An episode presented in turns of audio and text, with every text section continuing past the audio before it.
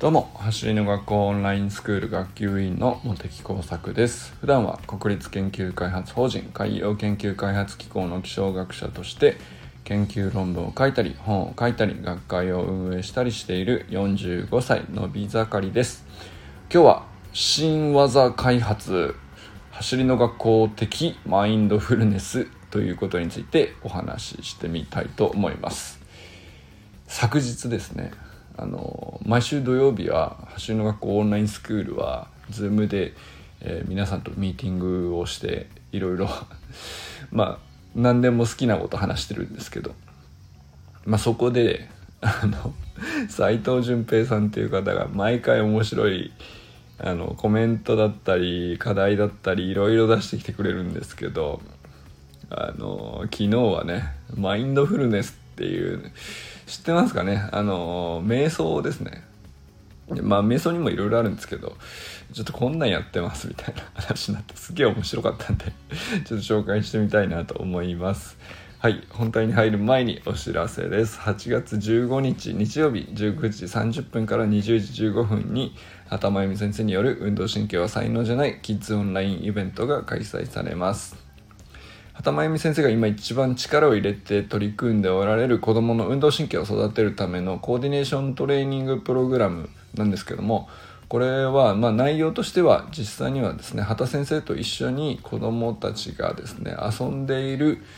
感覚で、えー、いろんな動きをしていると、まあ、その動きの中に結局コーディネーショントレーニングが理論的に考え抜かれたものが組み込まれていって、えー、45分経つと、まあ、運動神経がつながる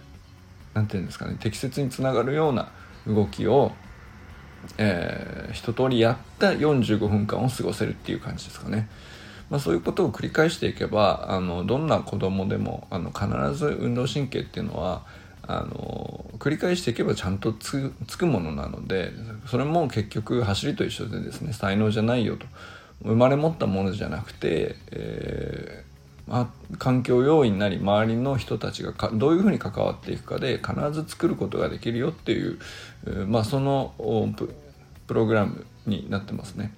で参加対象年齢は3歳から9歳までのお子さんなんですけども参加対象年齢のお子さんをお持ちの保護者様ぜひぜひ参加ご検討ください。あの親としても絶対畑先生のね子供に向き合うコミュニケーションの取り方とかっていうのは非常に勉強になると思いますので、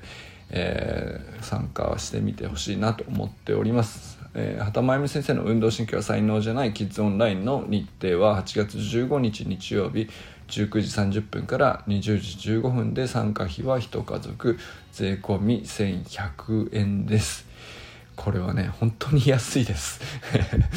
あのゼロ一つ少ないんじゃないかなと僕は思ったぐらいなんであの絶対行った方がいいです。あの一回ねぜひぜひ全国どこからでも定員なしで受けられますので、えー、や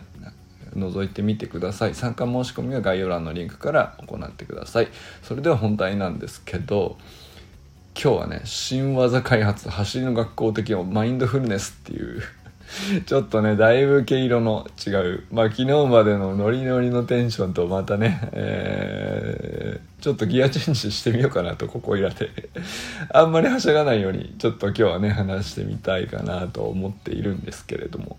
えー、まあさ走りの学校のオンラインスクールでは毎週土曜日に、え8時から9時に Zoom で、え皆さん集まって、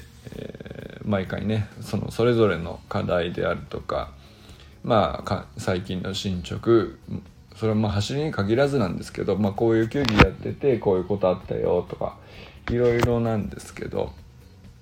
まあ、特にね何もなくてもえー、とりあえず話しに来て、えー、話しているうちになんか雑談からあの結局なんていうか走りの学校の話につながっていくみたいなことが最近は多いんですけど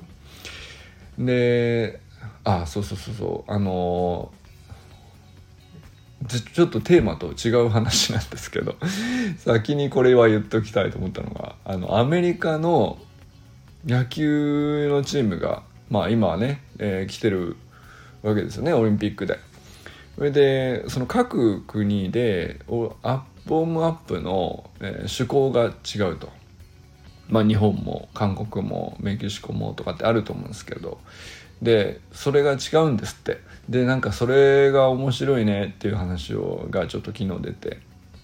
まあそんな中でですねあのー、まあ僕らは普段から、えっと、特に野球は、えっと、スプリントの走りじゃなくてランニングの走りが染みついている人が本当に野球部の人って多いので、えー、非常に野球部の人はね伸びしろ多いよねと。体力はあるのにテクニックがちょっとスプリントではないっていうので野球に向いてない走り方をわざとしてわざわざしているっていうとこがあって、えー、絶対ねスプリントが導入されて走る学校がね広まっていったら野球界絶対変わるよねっていうような話をよくしてるんですけどそんな中で、えーと、アメリカのチームオリンピック出場チームでねアメリカのウォームアップ見ていたらスプリントメニューいわゆるですね A スキップとかっていうやつなんですけど、えー、ちゃんと足を前でランニングだと後ろで回すんですけど足を前に持ってきて回す入れ替えるっていう動きをしっかりやってたっていう話があってあのやっぱりねあのどうしてそうなったのかみたいな話もあったんですけどまあやっぱアメリカって野球一筋っていう人は結構少なくていろんなスポーツをねバスケットとかアメフトとか、えー、いろんなスポーツをやりながら、えー、最終的に選んだスポーツがこれっていう感じになっていく選手が多いので、えー、やっぱりそういうとこ分かってんじゃないかなとでその野球独特の良くない癖みたいのが残りにくいんじゃないかというような話がありました。でまあそれはね、あのー、またいずれちょっとちゃんと調べて、えー、別途話したいなとは思ってるんですけど、まあ、そんな感じでね結構雑談的にいろいろいつも、えー、ミーティングでは話したりしてるんですけど、え、昨日はね一番面白かった僕が面白いなと思ったのは斎、えー、藤淳平さんって、えー、本当にきょ本当去年の今頃ですねちょうど1年オンラインスクールが立ち上がってから今日今日でちょうど1年ぐらいなんですけどその一番最初の最初からいる、まあ、いわゆるね僕らの中ではゼロ規制って自分らで呼んでるっていうあのメンバーなんですけど本当になんか見識が広くてこう考え方も自由で柔軟でっていう人がいるんですけどでもあの昨日おっしゃってたのがあの瞑想ってその野球とかまあなどんなスポーツでもそうなんですけどやっぱり集中力が大事な場面に集中力をどうやって発揮するかみたいなことってまあいろいろやり方あると思うんですけど、えー、瞑想っていうのもいいよねっていうのになってああ確かにいろいろやり方あるけど瞑想いいですよねって。結構参加してる人はみんなこう同意してたというか。でまああの瞑想もいろいろなのがあるんですけど一番簡単なのは呼吸瞑想って言って今現時点でじしている自分の呼吸吸っている吐いているっていうことにずっと集中し続ける。そこだけに意識を持ってって他のことを考えないようにする。まあそれは目はね必ずしも閉じてても閉じてなくてもいいんですけど、まあ、そういう瞑想がまあ一番多分初歩的というかやりやすいというか。でまあとりあえずじっとして数分でもいいしできれば10分とか20分とかやる人もいるらしいですけどまあそういうのがあるんですね。ただあの意外と僕もねトライしたことあるんですけどで、まあ、確かにいいなと思ったりするんですけどあの意外とね難しいなと思うのがあのやり方自体は何も難しくないんですけどあのじっとして何もしないで呼吸だけってあのそわそわしちゃうっていうか まあだからこそその気が散りやすい人っていうのはその別なことを考えちゃっていかんいかん呼吸に戻さなきゃっていうその散ったっていうこと自体を認識して呼吸に戻すっていう思考をすることでその自分があそのよ集中しようとしてもこういうふうに、えー、注意が散漫になっていくとかこういうふうな感じで感覚で、えー、他のことを考えてしまうとか未来とか過去に頭がいってしまうみたいなのをちゃんと感じ取るにはまず一回呼吸っていう軸を持つっていうのがねあのまあやりなんていうか意味なんだと思うんですよね。だから注力が散漫な人ほどすごい効果を感じるっていうね、えー、ものだと思うんですけどあの 逆にねあのあんまり邪念がない人が、えー、やったら 僕は効果を感じてませんでしたって。それもちょっと面白かったですけど。あの僕も呼吸瞑想やってみたんですけど2ヶ月ぐらいやってみたけどなんか特に邪念がなくて 差を感じませんでしたみたいな。それすげえいいじゃんっていうね。いや本当にそれはそれで面白かったんですけど。でただまあ僕もそのあのやったりしつつそうずしっとして呼吸だけまあ本当ね1分でも長く感じるもんなんですよね。でで3分できればいい方っていう感じで。うん。意外とそのちゃんとやろうと思わないと習慣化できないっていうのがあってこれね意外と難しいよねみたいな話になったんですよ。で、えー、その斎藤淳平さんがそうそうそれで新技を僕は開発したみたいなことを言ってて。これが面白い。あの呼吸瞑想ってじっとしてるからやりにくいっていうんだったら、えー、もう一個こういうのもあるよっていうので歩行瞑想っていうのもあるんだそうなんですね。で歩行瞑想っていうのは呼吸じゃなくて一歩一歩歩くっていう一歩踏み出す一歩踏み出すっていうことだけに意識を持ってってそれ以外のことに、えー、意識を散らさないっていううんそういう瞑想法ですね。でなるほどとそれだと動きがあるんで、えー、じっとしてるよりは意外となるほどそれ続けやすいなと。で何分とかあんまり気にしなくてよくてまああのやりたいだけやればいい。でその歩行だからもちろん疲れたりもしませんしでしばらくやると割とすっきりできるっていう 話があってあだかそれいいですね家の中でも別に往復でやればいいんだしその6畳一間で僕もやってみましたけど往復するだけで。でただただ歩くだけですね。これが意外と良くてあの歩くっていうのにちゃんとその自分の体重が左足に乗って右足に乗ってっていう時に一回一回こう体重をちゃんとこういう風に支えてんだなっていうのが普段意識してないんですけどちゃんと感じ取れるんで、えー、左なら左の足に乗せて股関節で受け止めて上半身がちょっとそっちに乗る感じになりつつそれを右に移していく時にこういう風な感じで移っていくみたいなのはこれ一個一個そこだけに集中すると他のことって意外と意識いきにくいですね。だからこれ呼吸だけに意識持っていくとかっていうよりなんか僕はね動きだけに意識を持っていく方がやりやすいなと思いました。そしてなんか自分の体のこともすごく感じ取れるしすごくいいなと思ったんですけど。でこれはまあもともとあるやつなんですね。だから歩行瞑想っていうのでももちろんおすすめではあるんですけどあの淳平さんがそれをさらにね開発したのが ベースポジションウォークをしながら瞑想っていうね、えー、やり方なんですね。これがあのなるほどなと思って僕その聞いた時は一瞬でゲラゲラ笑っちゃったんですけどまあその淳平さんはズームの画面で目の前でやって見せてくれてもうなんかその姿がちょっと 笑っちゃって笑っちゃって割に、えっと、でもちゃんと自分でもやってみないとなと思ってさっきやってから今収録しております。でちなみにやってみた感想なんですけどめっちゃ良かったっす。えー、ベースポジションウォークっていうのはどういうのか、まあ、あの言葉だけでねあの伝えて分かるかどうか分かりませんけど、えー、ベースポジションっていうのはですね、えー、膝を腰の高さまで引き上げて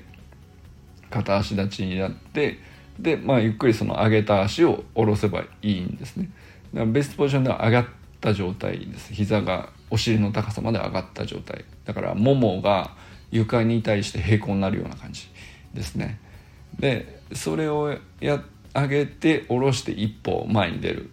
で左足から出たら今度右足やって一歩ずつ前に出てくでまあ僕はさっき6畳一までやったんで往復してましたけど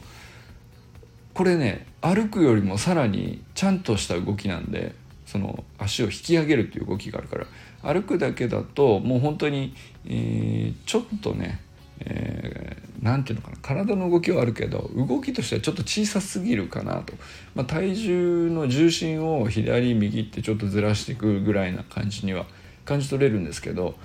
明らかにこう体を動かしてるっていう感じではないのであのー、一瞬ねベースポジションウォークだと片足立ちに、えー、例えば1秒間とか2秒間とかピタッと止めてやるんですけどこれぐらいやる体をはっきり動かすと本当に集中せざるを得ないですね。集中しないとその動きができないんで。なので他のことに全く頭のその考えがいかなくなるっていう。ということはその分、えー、集中できていてこう未来への変な変な不安とか、えー、過去の、えー、嫌だったことみたいな、まあ、もしあればですよ、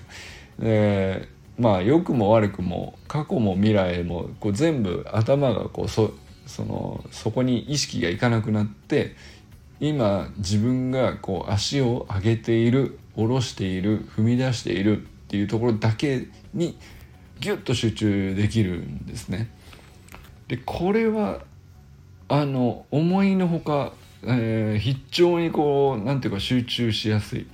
かなと思いましたね。だからまあもちろんベースポジションウォークっていう動き自体が走りに対してすごく効果のある動きなのであの誰でもできますしあのやってみたらいいかなっておすすめの動きではあるんですけれども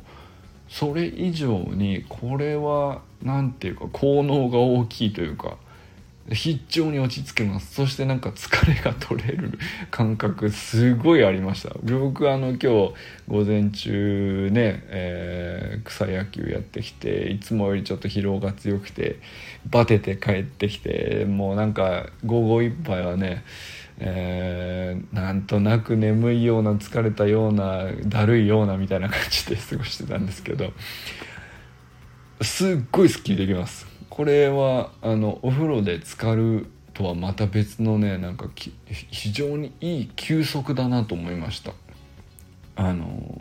瞑想ってねあの、まあ、呼吸瞑想僕は何回かあのいい休息だなと思ってたんでたびたびやってたんですけど例えば、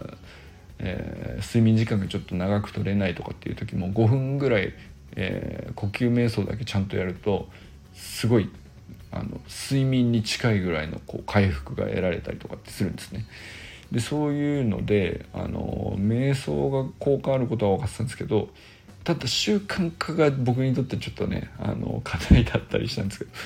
これはいいっすね。あの動きのある瞑想ってあの多分調べるといろいろあるんでしょうね歩行以外にも多分いろいろあるんだと思うんですけど走りの学校的には斎藤淳平さんが開発されたこれあのベースポジションウォーク瞑想はめちゃくちゃいいです。めちゃくちゃおすすめです。走りの学校的マインドフルネス。あの多分これいろいろ作られるかもしれません。ということでねあのいつもとは違った テーマになってしまいましたけどうんとねサタデーナイトミーティングではねこういう話になるのがすごい醍醐味だなと思ったりしながらこれってねあの7つの習慣でいくところのシナジーを起こすだなと思ったりしながらね、えー、昨日は非常に楽しい1時間だったなと思い、ね、ことをね思い出しながらちょっと今日は喋ってみました。ということで今日はね新技開発走りの学校的マインドフルネスということについてお話ししてみました。いかがだったでしょうか？ちょっとね是非あのやってみてほしい。やってみてあの感想をがあればお聞かせください。なんかこれ全然効果なかったよでもいいと思うんですけど。あの逆にねこういうのもいいんじゃないっていうのがあれば是非是非教えてもらいたいなと思ったりしております。それでは皆さんこれからも最高のスプリントライフを楽しんでいきましょう。 Vamos